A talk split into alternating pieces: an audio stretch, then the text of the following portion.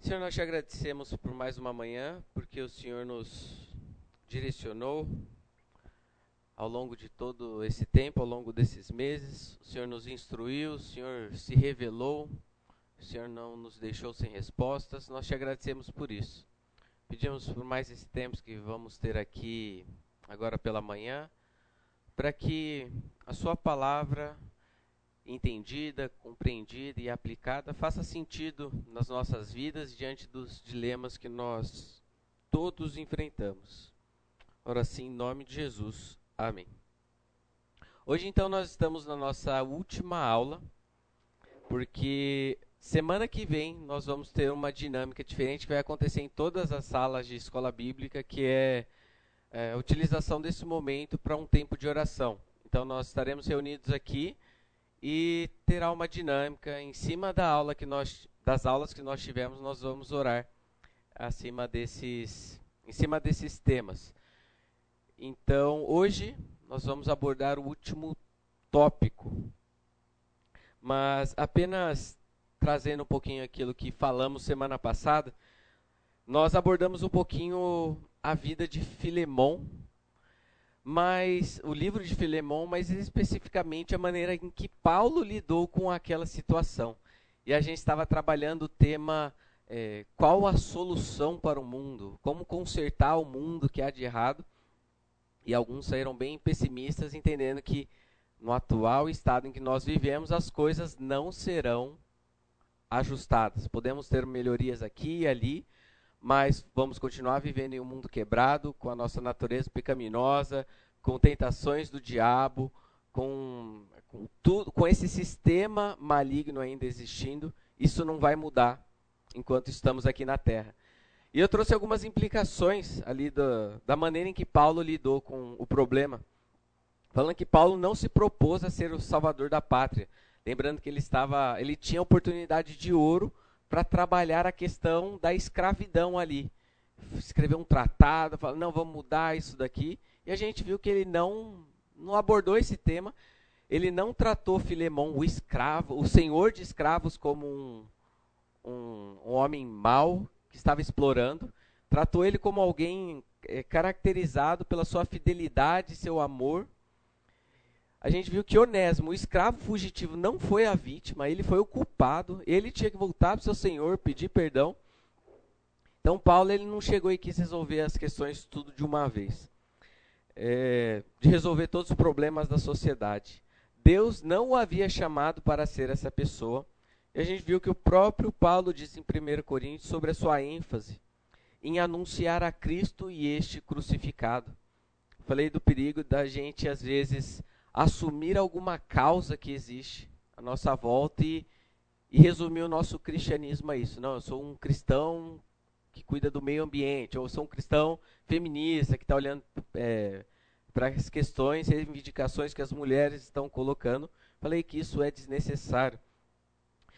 Depois que Onésimo, aquele escravo, se converte, a luta dele não foi para abolir a escravatura então, olha só, o escravo se converte, ele poderia ter pensado: não, agora eu vou resolver todos esses problemas, vou lutar, lutar contra essa exploração que tem acontecido.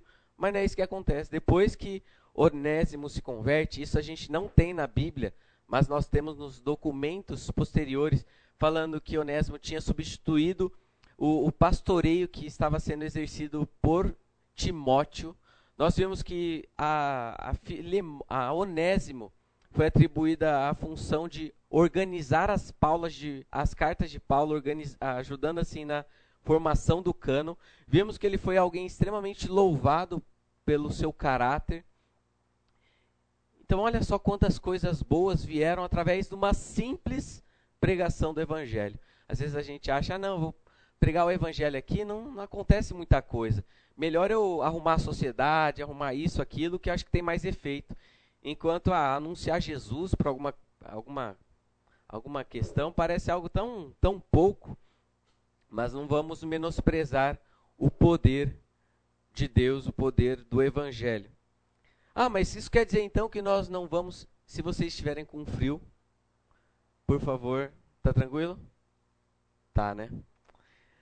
Passa o controlinho para mim, só dar uma aumentada aqui. Ah, então quer dizer que eu não vou poder falar nada, não vou ter opinião sobre nada na minha vida? Não é bem isso. Quando nós lemos ali em. Agora sim. Quando nós lemos lá na, na grande comissão, ensinando, façam um discípulo, ensinando-lhes a obedecer tudo que eu lhes ordenei, está junto aqui, está dentro desse tudo o que Deus diz sobre a nossa responsabilidade com o meio ambiente, a dignidade da mulher, as causas sociais, a riqueza, a exploração e por aí vai. Então você pode se identificar com Cristo e com isso você tem a, a maneira correta de entender as coisas à sua volta. E, e muitas vezes nós também olhamos um problema que é relativo, que é apenas parte, e achamos que aquilo é. Não, o único problema que existe da sociedade é esse. E da mesma maneira vem a solução. Não, eu acho que o mundo vai se tornar melhor depois que tal coisa acontecer. Então é você pegar um, uma fração da realidade e olhar aquilo como se fosse o tudo. E eu trouxe esse paradigma que a gente chama na é, é um paradigma da cosmovisão cristã, que é uma maneira de nós interagirmos, interpretarmos a realidade à nossa volta, olhando tudo como a criação, a queda e a redenção. Eu falei até que nos filmes em que a gente assiste, segue essa estrutura de um, um mundo ideal, começa ali as coisas tudo indo bem, maravilhoso, as pessoas felizes, mas tem uma quebra no meio do, do enredo ali, acontece alguma, algum problema, e então eles têm que lidar com um mundo real que está distante daquilo que o coração deles é, anseia, e todos estão em busca da solução, o que a gente chama de, é, de redenção. Mas o problema é que na apresentação da solução, é aí que nós vemos grandes equívocos é, nas respostas que são dadas. Com relação à criação, queda, o pessoal até pode ter um momento de verdade, falando, não, que o mundo era assim, nossa, mas isso há de errado, isso daqui está errado. As pessoas podem até ter esses lampejos.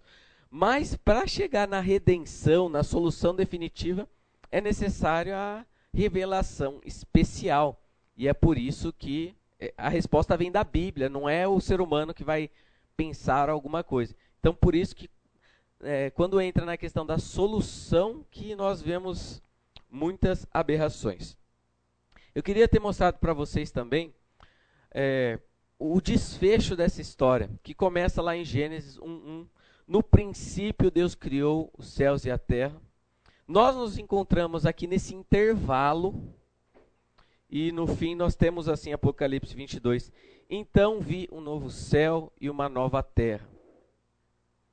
É, então as coisas vão se solucionar definitivamente ali. E nós temos que entender que nós estamos nesse período da história. E qualquer visão muito otimista com relação à a, a, melhoria do nosso mundo aqui é equivocada. Hoje nós vamos tratar um tema que não é o, um dos mais agradáveis, mas nem por isso ele é menos importante ou menos necessário, é, abordando aqui essas grandes questões da humanidade. Então, nós vamos falar sobre a questão da morte. E por que, que eu acho que esse tema é, é importante é relevante para nós?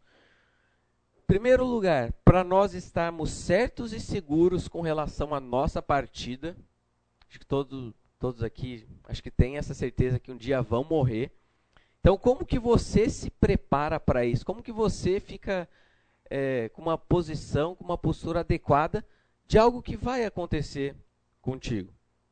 Segundo, diante de pessoas próximas a nós, que partirem, como que nós vamos reagir a isso?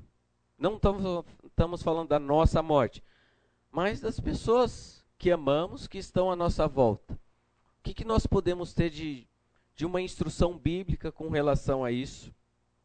E terceiro, visando aqui numa ajuda que nós podemos ter àqueles que estão sofrendo pela perda de um, de um familiar, de alguém querido. Justino Martin, lá no século II, disse assim: Eu, quando ainda era discípulo de, de Platão, que seguia né, os ensinamentos de Platão, ouvia as acusações dirigidas contra os cristãos.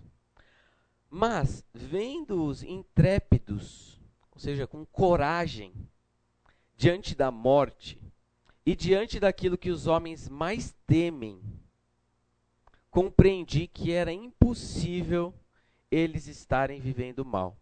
Estou mostrando aqui um pouquinho da importância é, desse tema, até em nível de testemunho para as outras pessoas. E o Salmo 39, 3, se alguém puder abrir a Bíblia e ler em alguma outra versão, essa daqui traduz bem a ideia, que é mostra-me, Senhor, como é breve meu tempo na terra. Mostra-me que, que meus dias estão contados e que minha vida é passageira. Alguém pode ler numa versão diferente, por favor?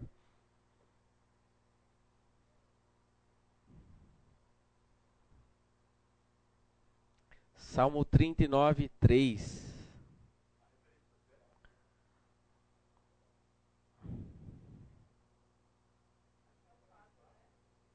É o 4 como que tá aí?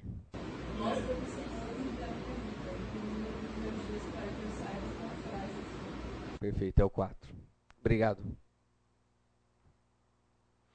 E qual que é a maneira que eu pretendo dividir essa aula de hoje? Nós vamos, como temos feito em todos os assuntos, eu quero interagir com algumas respostas que são dadas. Eu acho isso bem interessante se fazer, olhar as músicas, os livros, os filmes, o que, que eles falam com relação a isso, para nós entendermos, nós nos situarmos onde eles se encontram, para aí a gente conseguir trabalhar. Então, vamos ver algumas dessas abordagens. Quero trazer aqui uma teologia da morte é, vendo o que, que Deus trabalha sobre isso nas Escrituras, mas vou focar apenas em um lado positivo e em um lado negativo que nós temos disso. Quero propor uma maneira de nós encararmos a nossa vida, que eu vou chamar aqui de logo isso acaba. Nós olharmos para a nossa vida aqui, logo isso acaba. E vamos ver as implicações é, desse pensamento e por fim, nós vamos fechar o nosso curso. Então, interagindo com algumas abordagens, e antes de mais nada, eu quero falar para vocês que cada tema que nós temos abordado aqui ao longo do curso, eles estão entrelaçados um com o outro. Então, muitas vezes um depende a sua resposta da maneira que nós respondemos a outra e assim, tá tudo junto, não tem como a gente pegar e, e dissecar e analisar somente uma coisa ali. Tá tudo assim, ó, junto e misturado. Então, são todos esses temas, eles são dependentes.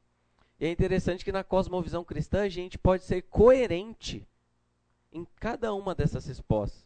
Que a gente vê é, de propostas não cristãs, ao contrário, é que a pessoa defende uma coisa aqui, uma coisa com relação a outro assunto, aqui o sentido da vida, a morte, e você vê, muitas vezes são coisas auto-excludentes, que elas se chocam e desvalidam aquilo que eles estão propondo. Então, quem é Deus? O que é o homem?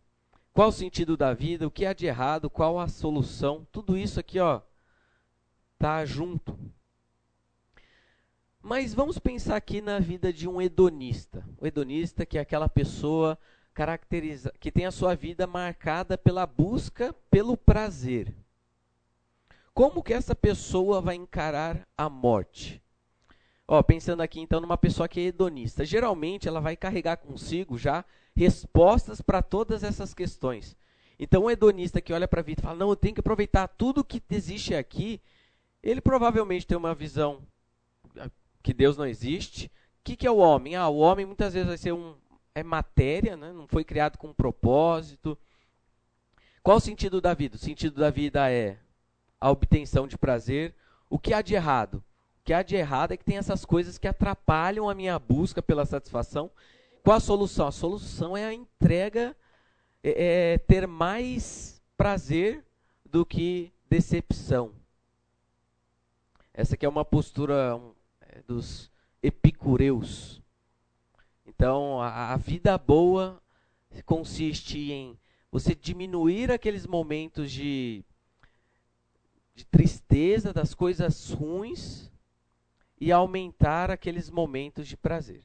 Só que muitas vezes a gente acha que os epicureus eles são entregues completamente assim a, aos desejos, aos prazeres. Não, eles ainda assim eles falam, não, mas calma, você não pode se entregar a todos os prazeres, porque os prazeres que você vai buscar muitas vezes têm consequências. Mas um hedonista, ele vai olhar para a morte simplesmente como um ponto final em seu projeto de prazer. Então, aquele texto que nós temos na Bíblia, que descreve um pensamento da época, comamos e bebamos, pois amanhã morreremos. Olha, a morte vai chegar. Qual que é a nossa resposta então? Como que a gente vai lidar com isso? Vamos comer, vamos beber, vamos se divertir, porque tudo é isso que existe. Vocês já tiveram alguma interação com alguém? Vocês já ouviram por aí alguma alguma consideração acerca da morte? Seja algo bizarro, às vezes você lembrou de alguma música, de algum filme. Vocês conseguem lembrar aí vocês tiveram alguma interação já com esse assunto? Posso falar? Claro. Eu acho que sempre que eu, que eu escuto sobre morte, eu, eu, lembro, eu lembro das celebrações que é uma, é uma forma. A gente sempre imagina a morte como um momento de passagem, um momento de. É, muitas vezes de tristeza eu gosto de, às vezes, é, ver a interpretação dos mexicanos que eles têm sobre a morte. Eu não sei se você já viu é um festival é, que eles realizam, que eles fazem uma festa é, como se fosse um carnaval de celebração da morte. É uma forma diferente de, de interpretar culturalmente a morte. E entender que essa passagem não necessariamente precisa ser algo triste a ser, tratado como sofrimento. É, eles têm uma celebração bem grande, né? Não sei se, não sei se é o nome do. Tipo, seria como se fosse a. Qual Isso, é, eles têm lá o Dia dos Mortos, é uma festividade bem, bem interessante. Nós vamos abordar um pouquinho sobre essa visão. Alguém mais? Alguma? Muitos povos orientais, eles, os mais conservadores, o enterro em si é com bebida, é com comida, é com festa, eles entendem que é uma, uma promoção mesmo. Né? Sair daqui para algo melhor. Então não existe tristeza, existe um festejo da morte. Então, será que, com essas duas colocações, será que é assim que a gente tem que lidar com a morte? Não morreu, yes! Eu não vou morrer, yes! Calma. Quero me defender aqui, que eu sou oriental. briga, briga. É, né, que meu pai morreu recentemente, eu sou irmão do Léo, não sei se o pessoal conhece. Meu pai do Lucas do Matheus que estava lá na família. É, então, eles falam né, que nós, os orientais, fazemos festa quando morre. Não é, o oriental normalmente, né, ele tem muito, é, muita tradição de receber visitas de parentes, de amigos dele, quando morre gente, tal, para fazer né, uma, confortar a família, etc. E dificilmente o oriental ele vai receber alguém na sua casa sem comida. Né? Então, normalmente você prepara o alimento, mas não é uma festa. A gente fica visto com todo mundo, né? porque é uma separação. Agora, na mentalidade eh, oriental, né, principalmente influenciada pelo budismo também, que tem um pouco desse momento, né, é, eles não se conformam. Então, esse instinto de que o homem, digamos, a morte não é o fim, isso parece estar instintivamente gravado na vida de por Deus dentro do coração do homem. Ou seja, ele não se conforma, não é? é, no sítio do meu pai, tem um, alguns sítios arqueológicos, que o pessoal chama de sambaquis, né? E uma vez veio um cientista do Japão, isso muito tempo atrás, há mais de 50 anos, e ele veio e disse assim, em todos os túmulos aqui na América do Sul, existe uma pedra que se chama pedra tumular, e essa pedra sempre é colocada ao lado da cabeça do morto, né? E na mesma posição. E quando ele escavou o Sambaqui do lado do Batuveira, ele achou essa mesma pedra que também tem no Peru, tem na Colômbia, em vários lugares, chamada pedra tumular. Outra coisa também, né, que os próprios guaranis enterravam também hipóteses que simbolizavam o ventre, o ventre da mulher, né? Sempre uma função flexível, então existem elementos em comum. Então, eu creio, Deus coloca no próprio homem essa coisa instintiva de não acreditar que a morte ali é, é, é o final. Agora, os orientais que eu estou falando que os japoneses não é festa, querido. É só porque ele recebe visita, tem que ser comida, né? Se quiser realizar uma festa aí pra gente, é, estamos todos convidados, tá? Aqui para brasileiro tem comida e festa. Muito bem, boa sua colocação. Vamos falar também dessa do que está cravado no coração do homem que está apontando para alguma outra coisa. É, Pero Magalhães Gândavo foi um historiador português nascido em 1540. E no capítulo 7 do seu livro Tratados da Terra do Brasil, ele começa a tratar sobre a condição e os costumes do índio na terra. E vamos ver aqui o que, que ele. A, a colocação que eles colocam sobre os índios. E é interessante que muitas vezes a gente tem uma visão idealizada dos índios. Só que nesse capítulo aqui, ele vai colocar os índios como sendo preguiçosos, gordos e briguentos. Às vezes a gente pega um filme aí da sessão da tarde, tem um índio e fala, nossa, o cara ali é. Então, ó, preguiçoso, gordo e briguento. Não adoram coisa alguma, nem tem para si, falando dos índios, que há na outra vida glória para os bons e pena para os maus. Ou seja, não havia na mentalidade dos índios qualquer ideia de alguma coisa ali que vem de alguma retribuição futura seja algo bom, uma, uma vamos dizer, de dar coisa para alguém ou a punição devida. Isso não havia na mentalidade dos índios. Tudo cuidam que se acaba nesta e que as almas fenecem com os corpos. E assim vivem bestialmente sem ter conta, nem peso, nem medida. Então, olha só como a, a maneira como eles encaravam a morte também tem é, implicação na maneira como o índio ia viver a sua vida. Então, nessa cosmovisão indígena, a gente vê a ausência de convicção sobre a vida após a morte. E é uma espécie, que, o que nós encontramos ali nos indígenas é uma espécie de materialismo.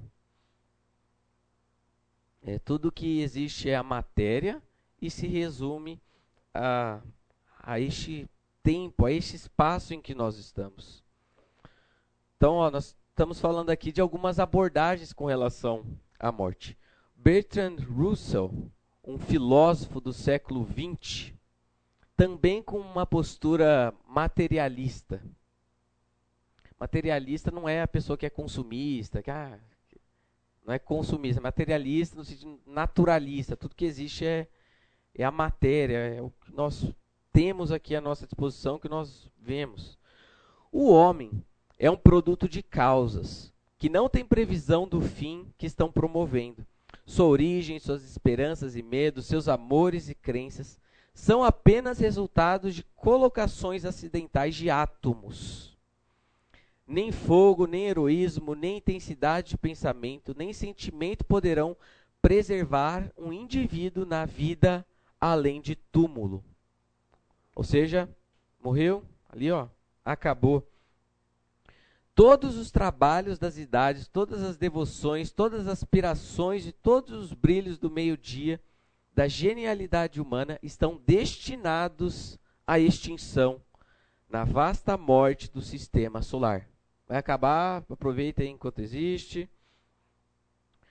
Todo o templo das conquistas do homem será inexoravelmente sepultado sob um monte de entulho de um universo em ruína. Será que é possível viver coerentemente com uma declaração de fé materialista que tem essa visão é, sobre a morte, sobre o ser humano?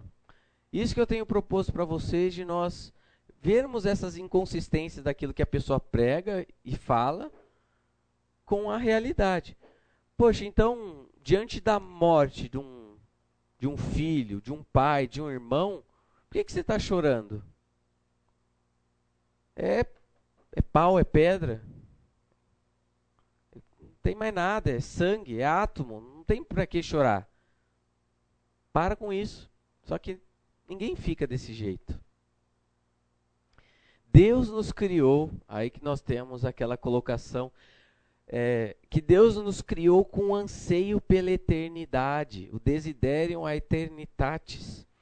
Então, por isso que é impossível a pessoa suprimir é, essa questão da morte e viver coerentemente. A pessoa tem um testemunho interno que está ansiando pela eternidade e ela está, de alguma maneira, jogando água naquela, naquele fogo que jamais vai se apagar. E é por isso que quando a gente pensa nas pessoas que não têm Cristo como a sua esperança, como que é a vida de uma pessoa assim? De quão miserável ela é. Para quem não conhece a Deus, o mundo se torna um lugar estranho, louco, penoso e viver nele pode ser decepcionante e desagradável. É caótico. essas pessoas são dignas de compaixão. Abordando também mais algumas colocações sobre a morte. Tempo atrás eu estava assistindo TV, estava falando ali, estava com uma reportagem sobre um artista famoso que tinha acabado de morrer. E ali começou a mostrar algumas entrevistas com pessoas próximas a ele. Aí eu achei interessante ali as respostas que, que, eles, que eles deram à, à morte daquela pessoa. E uma colocação que especial me chamou a atenção foi a seguinte: olha só, a pessoa procurando encarar a morte trágica de maneira mais esperançosa possível, o máximo que uma pessoa sem Deus conseguiu chegar para lidar com o desespero do coração foi a seguinte frase: Mas tenho certeza que ele virou uma estrela. E daí, esse é o máximo assim, que, que ele consegue para trazer um, uma calma, uma paz ao seu coração. O ser humano, num momento como esse, precisa agarrar em alguma alguma coisa para acalmar seu coração. Todo mundo faz isso. Mas eles vão começar a fazer isso.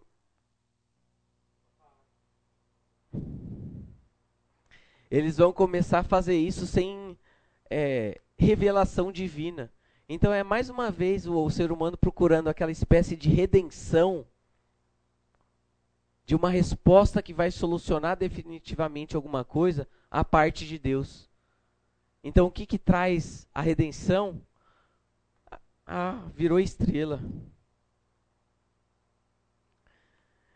Essa música nós abordamos é, um tempinho atrás, algumas aulas atrás, que é consideração é, da vida sobre alguém que já morreu e deixa ali no seu túmulo a sua, as suas lições. Devia ter amado mais, ter chorado mais, ter visto o sol nascer, devia ter arriscado mais e até errado mais, ter feito o que queria fazer. Devia ter complicado menos, trabalhado menos, ter visto o sol se pôr.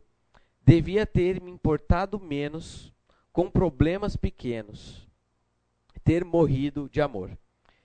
Coloquei ali que a, a percepção que, que essa pessoa aqui após morrer, vai lá e coloca o seu retrato sobre a vida, é que é alguém que chega e fala: Nossa, parece que eu desperdicei a vida que eu tinha. Era tudo que eu tinha. E eu gastei com coisas que não, não valeram muito a pena. Não sei se vocês já também agora já já olham para trás e falam: Poxa, parece que eu já desperdicei a, a melhor parte da minha vida, parece que eu estou vivendo e não as coisas não estão se encaixando, parece que não, não estão fazendo sentido. Mas quando a gente começa a observar que por que, que a pessoa faz uma declaração assim tão trágica, vamos dizer, com relação à sua vida, é que a música está mostrando que a sua vida acabou ali no túmulo. Parece que não tem nenhum espaço aqui para uma esperança futura, para alguma redenção das suas escolhas erradas, de um perdão pelos equívocos cometidos. Então, a declaração de fé que ele coloca aqui, a visão que ele acaba é, implicitamente colocando sobre a morte, é que sua vida aqui na terra é tudo que existe. E o pior, o que, que vai garantir uma vida boa aqui na terra, segundo a música?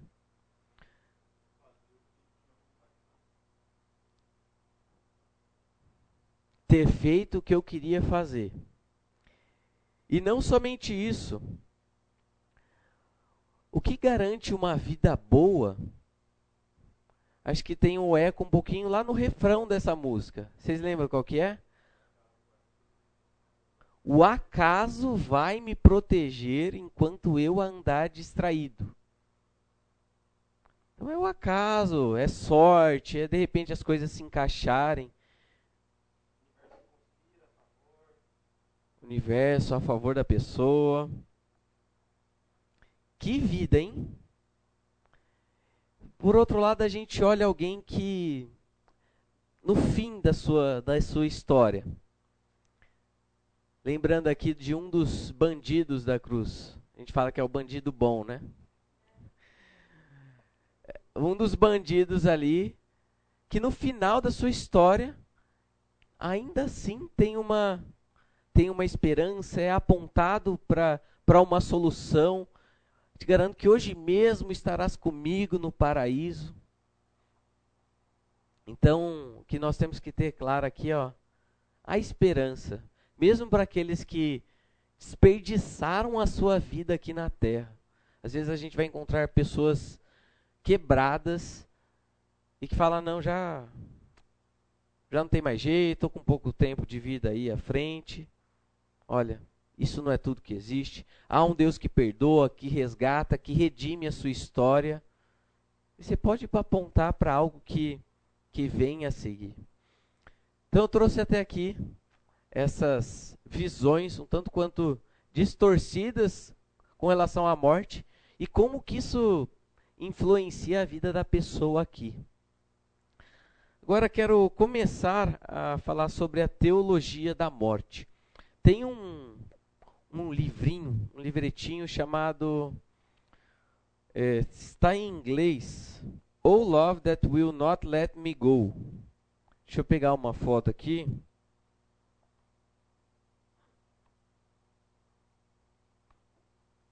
Acho que você vai encontrar ele lá na, na Amazon.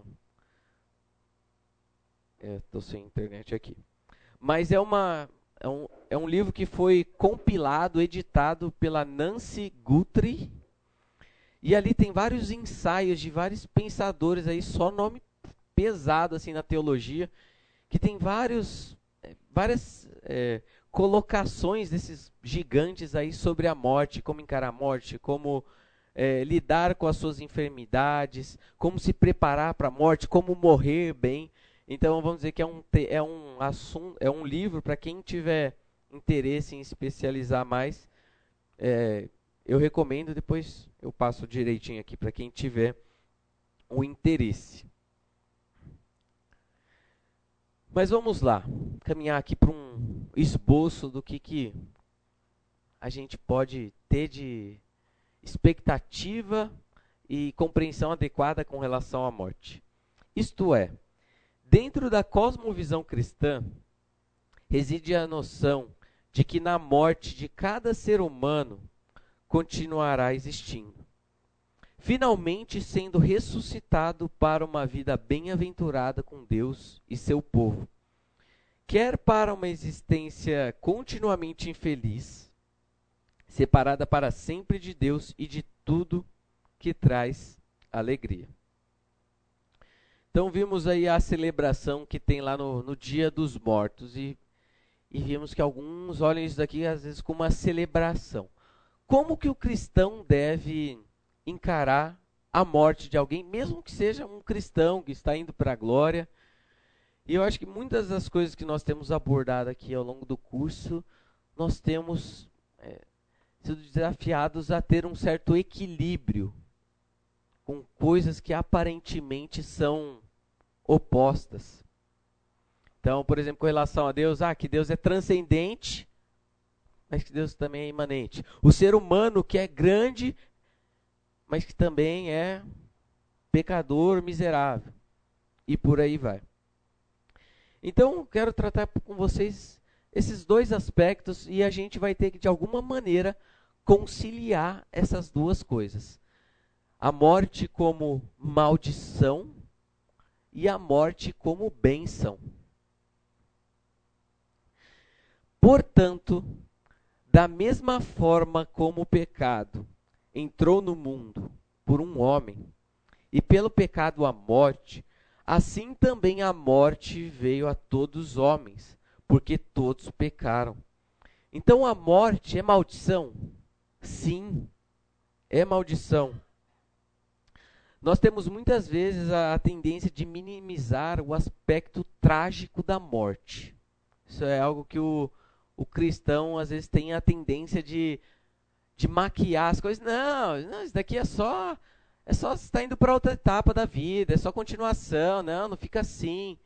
Não, a morte é só, você vai piscar o olho aqui, vai acordar para a glória e tudo mais. Mas a morte é, um, é uma estampa colocada aqui, anunciando todo dia diante de nós aqui, ó, a maldição. O pecado veio, estragou as coisas, destituiu, e nós vivemos hoje em um cenário em que não era para nós, nós não deveríamos estar vivendo. É, a gente tem a tendência de negar muitas vezes esse lado trágico da vida, o lado trágico aqui da, dessa experiência cristã, em nome aqui de um, de um otimismo, de um romantismo cristão. Até com relação à, à maneira que nós respondemos o que há de errado com o mundo e qual a solução, nós vimos que o cristão é tanto um otimista, mas é também um pessimista. E a morte vai se encontrar mais em mais uma dessas questões em que nós vamos ter que que conciliar. Frequentemente, antes mesmo de sentirmos a, a, a força e a dor do pecado e da morte, somos ensinados a ser felizes e olhar o lado positivo. Então, em alguma situação, alguma vez que está experimentando a morte, a gente assim, a gente está com a boa intenção de ajudar outra pessoa, Aí você vê lá e fala, meu Deus, o que, que eu vou falar para a pessoa? Ai, ai, ai, não sei, está chegando minha vez aqui para cumprimentar. Ah, todas as coisas que operam para o bem daqueles que amam a Deus. Tipo, é, é, fica com essa. Sim, isso é verdade, é apropriado, tem o seu momento, mas, é, como disseram acerca do, dos amigos de Jó, falaram que o que os amigos de Jó fizeram de mais sábio foi quando eles passaram ali alguns dias na presença de Jó, calados, sem falar nada. A gente não, a gente não é coach, de, de no sentido de, de chegar para a pessoa e, e querer colocar ela para cima em um momento como esse. Às vezes a gente pode chegar e lamentar. Deus não te chamou para chegar e ah, Deus te chamou para você chorar com a pessoa ali. Você não precisa chegar com uma palavra mágica, isso, aquilo. Você pode lamentar como uma expressão de tristeza pela entrada do pecado no mundo e as suas consequências. Nós vamos falar sim sobre a ressurreição, sobre Jesus, sobre o Jesus ressurreto. Mas lembra que antes da ressurreição teve a morte. E a morte não foi pouca coisa. Muito bem, voltando à exposição da aula, a gente estava abordando sobre a postura muitas vezes um tanto quanto otimista que a gente procura ter com relação à morte, sempre tentando colocar a pessoa para cima para não olhar isso, é tentar amenizar a dor e tudo mais, sabendo que às vezes é, se tem uma boa intenção em tudo isso, mas faz parte do, do cristianismo olhar para o lado é, feio da morte. Nós não estamos sendo mórbidos quando levamos o pecado, o sofrimento e a morte seriamente enquanto cristãos. Ao contrário, nós podemos encarar essa dura realidade porque nós sabemos que elas foram decisivamente confrontadas pelo capitão. Então nós vamos com coragem encarar aquilo, mas não é negar que ela que essa questão existe. Em 1 Tessalonicenses 4:13 diz assim: Irmãos, não queremos que vocês sejam ignorantes quanto aos que dormem. Aos que dormem são aqueles que morreram.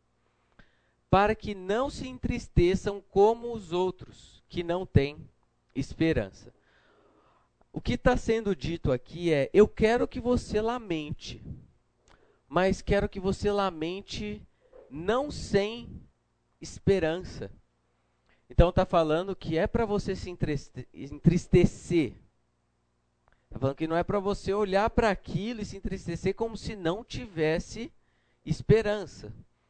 Eu não sei se vocês. Isso é algo apenas que eu é, já ouvi relatos, mas eu nunca presenciei, que é que dizem a diferença entre um, um enterro, uma cerimônia, um culto fúnebre é, de um cristão de um não cristão. Alguém aqui já pôde perceber a diferença entre essas duas ocasiões? Que embora eu não participei de um de algum não cristão em que tinha lá aquele desespero e tudo mais, já participei de alguns, é, pessoas crentes morrendo, em que tinha sim o lamento, tinha sim a dor, o choro, só que também tinha ali a, a esperança. Alguém já, com, é, já vivenciou isso? Pode atestar ou falar que não é assim? É assim mesmo? O enterro de um não cristão já participaram? Lucas, eu acho que depende muito da família como a família trata o assunto. Por, por exemplo, eu já fui em, em sepultamentos de pessoas não cristãs, mas que ah, encaravam de uma forma um pouco mais serena. Mas eu já vi também as situações de total desespero porque a pessoa partiu. Então, eu acho que depende muito da forma, porque são várias teorias e às vezes é tudo misturado aqui no Brasil. Eu acho que depende muito. É, o, o relato que eu tive foi da. Acho que uma das pessoas que estavam trabalhando ali num sepultamento do professor Paulo França no seminário. E acho que aquele momento que foi lá no salão, foi um culto super bonito, assim, um negócio realmente marcante. E é, acho que tinha influenciado, ou impactou bastante uma das pessoas que estava trabalhando ali, que trabalhava com, com, acho que com os caixões, os transportes e tudo mais. Então a gente teve esse retorno com relação a, a essa diferença de um culto fúnebre, a maneira que um cristão encara a morte para um não cristão. Pois, não? Eu já você também, cristão sempre tem a tristeza, mensagem, né? Uma oportunidade de evangelismo né, nesses casos. Então, uhum. acho que impacta também pessoas que não são cristãs, ou que são cristãs de Deus, que muitas vezes acontece, né? Essa parte de sensibilizar as pessoas, né? Uhum. Em relação a. É triste, mas tem algo diferente e bom também pós-morte. Né? E o que a gente está falando é em nenhum momento abrir mão. Ah, então suprime a sua tristeza aí e e coloca a esperança, nutre a esperança. Elas estão convivendo ali. Pois o, pe... pois o salário do pecado é a morte, mas o dom gratuito de Deus é a vida eterna em Cristo Jesus. A morte não é algo neutro, algo que vamos dizer simplesmente uf, aconteceu. A morte é salário do pecado. Mas em que sentido a gente coloca aqui a morte como bênção? É, nós temos alguma indicação na Bíblia é, porque, no, no momento em que a morte entrou. A gente tem algumas questões não tão bem é, clarificadas, respondidas, como por exemplo, ah, será que se o pecado não tivesse entrado no mundo, viveria eternamente, desde já, como que seria? Isso a gente ficaria no campo muito da, da especulação. Mas o que nós temos, nós temos um certo indício do porquê que o pecado entrou ali.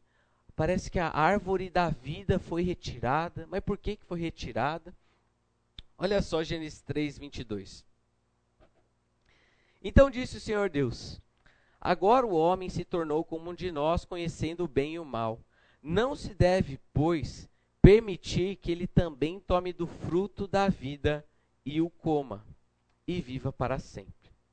É provável que o homem, sim, tenha comido desse fruto da vida antes. A questão é que depois de comer o fruto do conhecimento e do bem e do mal, com a entrada do pecado no mundo, se este ser humano tivesse acesso ao a árvore da vida, isso traria para ele, na verdade, uma série de maldições. Então eu quero olhar para vocês que há cuidado e bênção de Deus na morte.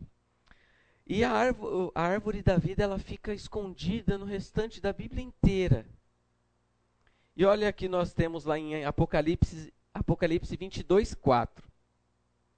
Felizes os que lavam as suas vestes, para que tenham direito à árvore da vida e possam entrar na cidade pelas portas. Em um certo sentido, a morte é bênção. Deus, em sua eterna bondade, impossibilitou que o homem, após pecar, vivesse é, com muitas dessas maldições e, e vivesse assim para frente. Então, comendo daquele fruto, deste daqui, da árvore da vida, viveria eternamente numa condição miserável. Não sei quantos aqui já leram As Intermitências da Morte, livro de José Saramago, que conta sobre um país em que as pessoas pararam de morrer. E você pode até achar, nossa, que demais, que maravilhoso isso acontecer. Pensou aqui se ninguém mais morrer? Mas a questão é, viver eternamente debaixo das condições que nós estamos sujeitos, Deus me livre. Deus me livre. E o autor ele chama atenção ali naquela drama toda as implicações para uma nação de quando a morte deixa de acontecer. O livro começa assim, ó. No dia seguinte, ninguém morreu. Começa assim. Aí nós temos uh, as seguintes descrições. O fato, por absolutamente contrário às normas da vida, causou nos espíritos uma perturbação enorme. Apesar da gravidade dos ferimentos e dos traumatismos sofridos, se mantinham vivos.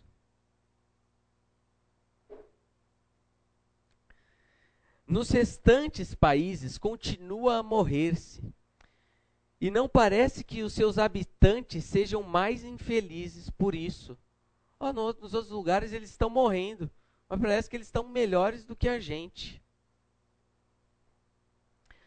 Ao princípio, como é natural, houve invejas, houve conspirações, deu-se um ao outro caso de tentativa da espionagem científica para descobrir como o havíamos conseguido. Mas à vista dos problemas que desde então nos caíram em cima, cremos que o sentimento da generalidade da população desse país se poderá por essas palavras do que nós nos livramos. E há também uma frase bem interessante: se não voltarmos a morrer, não temos futuro. Você consegue encaixar o drama aqui desse livro com um relato ali que está acontecendo do homem ser tirado ali do jardim, do acesso à árvore da vida, em, em um ato de bondade de Deus. Nós temos também uma frase no livro assim: sem morte, ouça-me bem, senhor primeiro-ministro, sem morte não há ressurreição, e sem ressurreição não há igreja. Ué, como que a igreja vai existir em um contexto que as pessoas não morrem? Assim, não tem ressurreição, sem ressurreição não tem igreja. E a esperança cristã está envolvida por esse tema. Viver eternamente debaixo dessas condições que limitam a nossa vida. Que terrível isso seria. A incapacidade para locomoção, as fraquezas para fazer coisas básicas, o peso que traria a outras pessoas à nossa volta que teriam que cuidar. Muitas vezes os pais, quando envelhecem, estão em uma condição debilitante. E eles e, e a, aquela pessoa que já está idosa, ela não consegue fazer grandes coisas e traz uma certa demanda para os filhos que estão cuidando. E muitas vezes o, o anseio que esses, esses idosos têm é justamente de morrer. Olha, eu acho que nessas circunstâncias em que eu estou, é melhor para mim, não, já estou aqui, já vivi. Eu posso me despedir e vai ser melhor para que eu não quero que os meus filhos fiquem nessa condição vivendo assim em função de mim.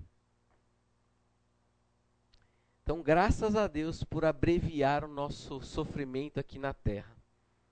Aos que creram em Jesus Cristo, uma eternidade bem-aventurada. Por outro lado, aqueles que rejeitam enfrentarão sim uma justa retribuição.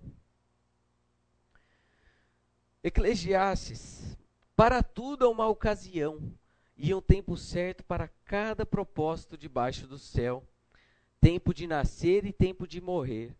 Tempo de, tempo de plantar e tempo de arrancar o que se plantou. Você observa e você entende a soberania de Deus é, diante da morte? A, a, o que está sendo colocado aqui, que para tudo tem um tempo, há uma estação, essas estações não são é, adquiridas pelo próprio homem, falando: ah, não, agora eu vou viver um momento de, de colher, agora eu vou viver um momento de plantar, agora eu vou viver um momento disso, daquilo são as estações que Deus, na sua soberania, coloca diante do homem. Então a morte é um compromisso divino. É parte do propósito de Deus para a nossa vida. Deus chama cada pessoa para morrer. Deus é soberano sobre toda a vida, inclusive sobre essa experiência final dela. Não é Satanás quem segura as chaves da morte. Apocalipse 1, 17, 18. Sou aquele que vive. Estive morto, mas agora estou vivo para todo sempre. E tenho as chaves da morte e do Hades. Não é um acidente de percurso. É o controle e soberania de Deus em cada morte que acontece. Mateus 28, quando fala toda autoridade me foi dada, inclusive a autoridade sobre a morte. A implicação é, disso que nós estamos discutindo é que eu acho que nós, é, nós pensamos muito pouco sobre esse aspecto da morte como um ato de Deus na sua soberania chamando alguém. Nós olhamos muito porque a pessoa morreu porque teve uma doença, um acidente ou é a idade. Ah, mas aí aconteceu a vida e ela morreu. Lembra que eu falei? A morte é um compromisso divino. Assim como o tempo de nascer, o tempo de morrer é um compromisso divino. A pessoa morreu, sabe por quê? Porque Deus quis, Deus, pensando aqui nos cristãos e usando a linguagem que é colocada ali para Enoque, a pessoa morreu porque Deus o chamou para si.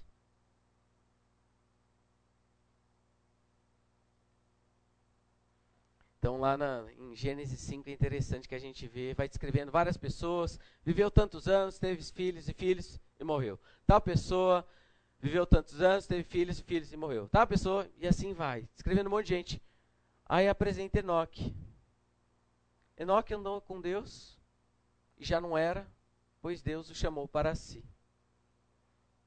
É um compromisso divino. Um bom nome é melhor do que um perfume finíssimo. E o dia da morte é melhor do que o dia do nascimento. É melhor ir a uma casa onde tem luto do que a uma casa em que há festa, pois a morte é o destino de todos. Os vivos devem levar isso a sério. A gente não entende justamente o contrário. Parece que o dia do nascimento que é o dia de celebração. E o dia da morte é o dia da lamentação. Perceba mais uma vez que nós temos que conciliar essas duas coisas que a, o cânon, que a escritura toda, no progresso da sua revelação, vai nos colocando. Então, um aspecto, festa. No outro, profundo lamento. E assim vai na Bíblia toda, esses grandes temas que a gente tem que conciliar: soberania de Deus, responsabilidade humana. E logo a nossa vida acaba. E qual a implicação de nós pensarmos, olha, já já isso acaba? O destino do homem é o mesmo do animal. Olha só, Salomão materialista aqui, ó.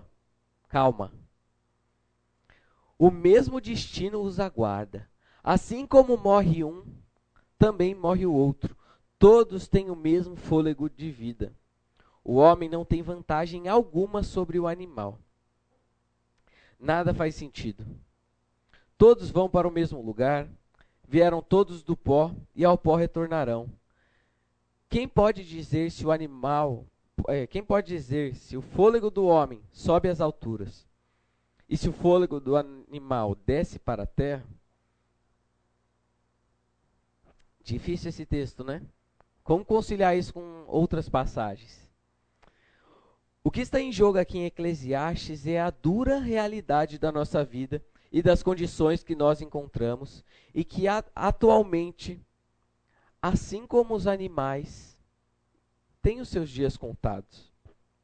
Então, nós estamos tratando aqui desse período, nessa atual circunstância, dentro dessa atual circunstância, que assim como o animal, isso que nós temos aqui agora, vai para baixo da terra. É essa colocação que ele está colocando aqui.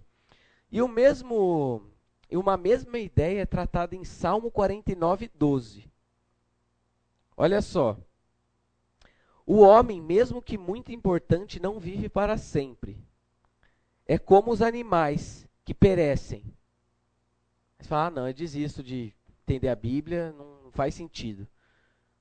Fala, fala que o homem é digno, sei lá o quê, que é muito importante. É, mas é que nem os animais aí não vivem para sempre, não. O que, que nós temos que que levar em consideração quando nós estamos lendo a Bíblia é que há um progresso da revelação. O que pessoas tinham de conhecimento em determinado momento da história e que ele revelou ali é verdade, é palavra de Deus. Só que aquilo ainda é, precisa ser, muitas vezes, complementado com outros aspectos. Nós temos um, algo que está sendo colocado aqui que é verdade. Mas há outras passagens que nós também temos que levar em consideração. Isso é o progresso da revelação. Nós não vamos achar que um autor que escreveu um negócio já havia sido revelado tudo para ele e ele tinha a obrigação de escrever tudo sobre determinado assunto ali. Não é bem assim. E esse mesmo Salmo 49, que fala que o ser humano parece como os animais que morrem e tal, ele continua e diz: o salmista diz: Deus remirá a minha alma do poder da morte. O mesmo salmo que fala é igual animal, vai acabar, vai morrer ali, ele fala: Deus remirá a minha alma do poder da morte, pois ele me tornará para si. No Antigo Testamento, nós tínhamos sim algumas dessas indicações, tinha alguns apontamentos com relação a essa vida após a morte. Pessoas já haviam declarado a sua esperança nisso, mas não havia sido tratado na sua totalidade. Então nós temos que levar em consideração que isso é verdade, mas tem outras coisas a serem levadas em consideração. O homem vai morrer. E o seu destino, vamos dizer, material que nós estamos abordando, é igual ao dos homens. E agora eu quero falar com vocês, e daí? E daí que nós vamos morrer?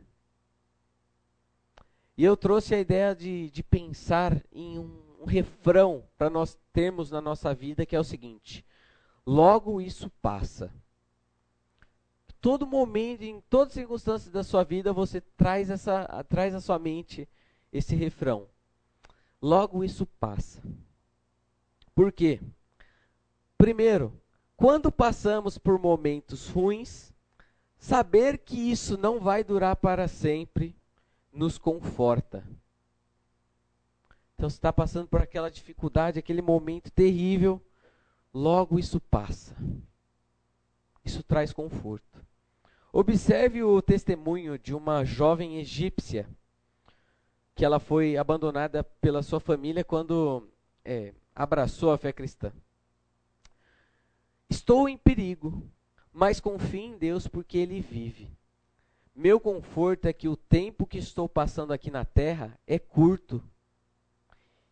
Então, baita sofrimento. Não, mas logo isso passa mas o tempo que passarei com ele será longo. Sabemos que virá um tempo em que não haverá mais tristezas nem sofrimento.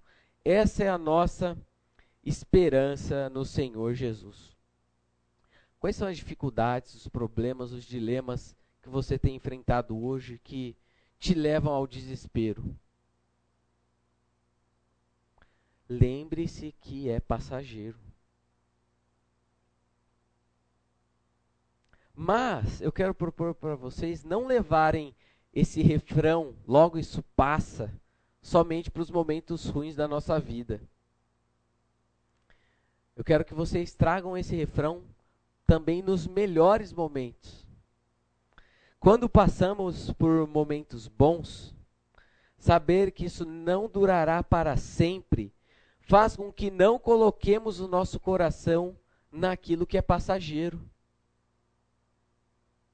Às, às, vezes, muitas, muitas vezes o que a gente faz é, não, momento ruim, momento ruim é, logo isso passa, logo isso passa, vai passar, não, ainda bem que, ainda bem que tem a eternidade, esse tempo aqui acaba. Aí a pessoa está vivendo um momento bom da vida, né? É, emprego, promoção, viagem, férias, café. Ué, ué, Aí, por que, que, a, por que, que a pessoa não, não pensa, nossa, logo isso passa, hein? Geralmente, nesse momento, a pessoa se entrega aquilo e fala, não. Por que, que ninguém ora para Jesus voltar quando está prestes a casar? Você orou? Orei. Ele pode voltar antes, não tem problema. Olha só, economiza na festa, né?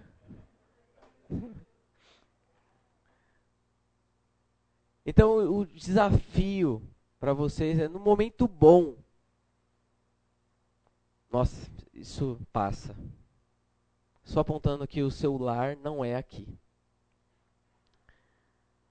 Um trecho aqui de Crônicas de Nárnia.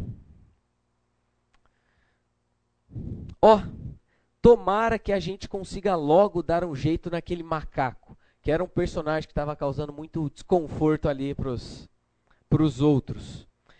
E voltar a calma daqueles bons tempos.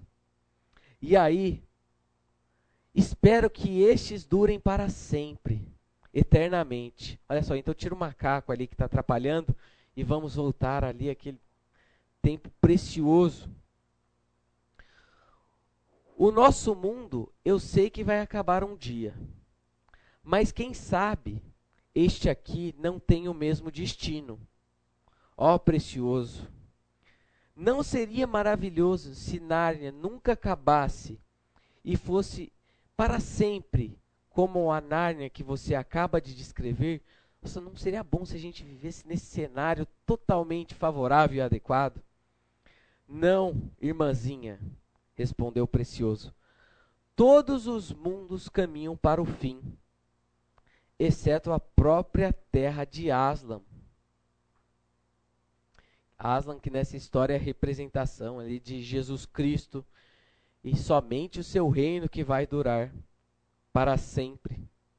Então há a expectativa de nós vivermos esses tempos bons aqui na terra e a nossa tendência de nós nos jogarmos é, naquele cenário e a expectativa de controlar, quando a gente está nesses momentos bons, de controlar cada uma dessas coisas que podem atrapalhar para a gente permanecer ali. Mas traga a mente ali, ó. Não, logo isso passa. Interessante a, a linguagem também do texto que a gente já abordou de Mateus, que fala: Não acumulem para vocês tesouros na terra onde traça, ferrugem, ladrões vêm e tiram seu valor.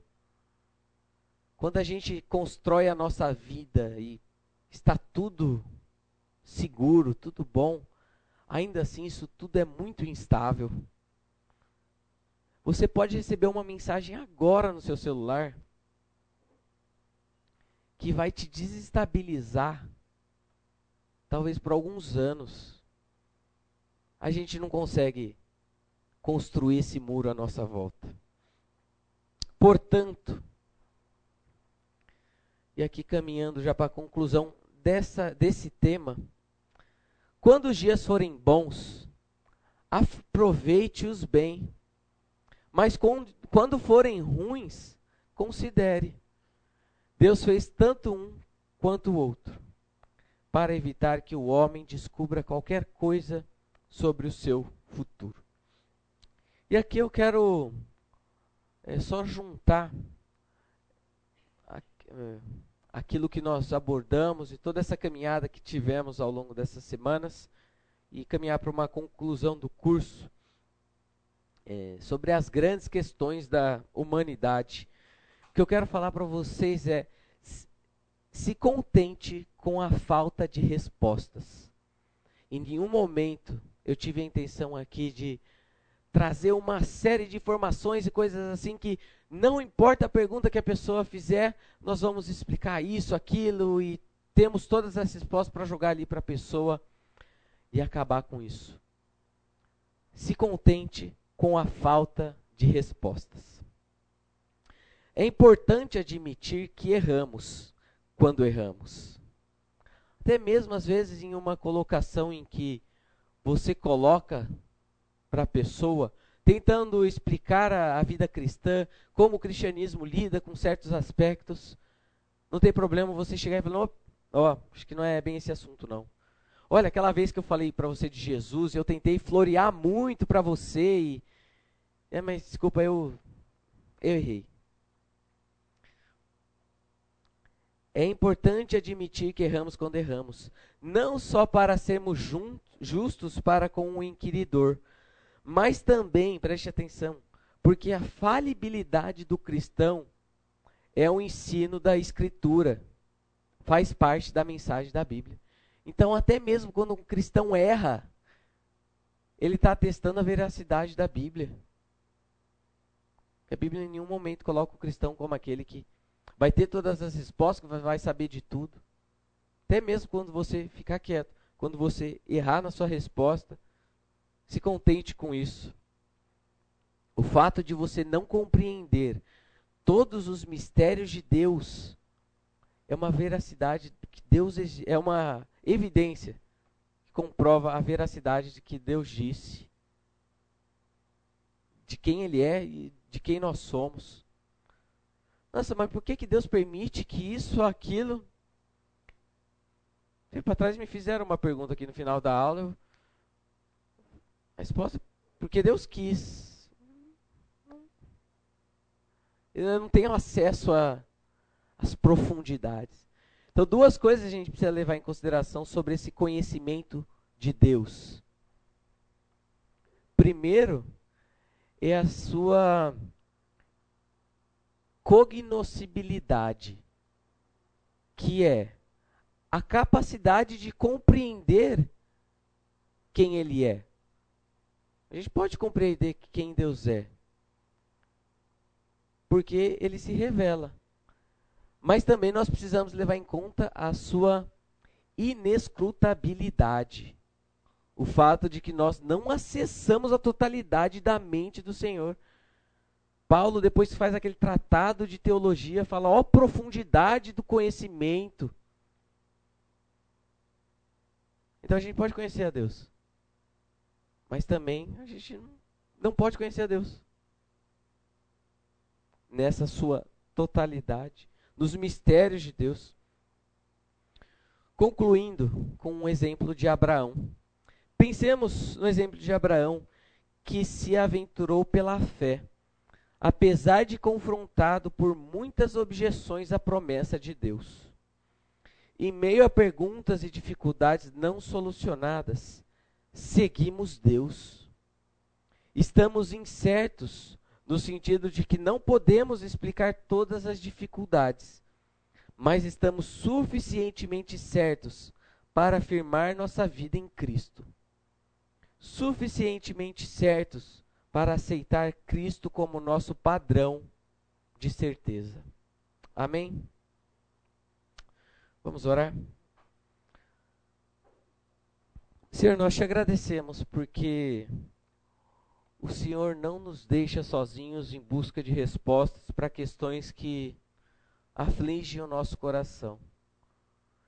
Que nós todos aqui sejamos dedicados à Sua palavra, à Sua revelação, para que possamos conhecer pouco a pouco a Sua mente, os seus desígnios, e assim nós nos submetamos à Sua vontade nos dá a graça para obedecermos aquilo que nós conhecemos sobre o Senhor e sobre a Sua vontade, e nos dê a fé e a certeza, a convicção, quando nós enfrentarmos dilemas e questões que extrapolam a nossa capacidade de lidar com elas.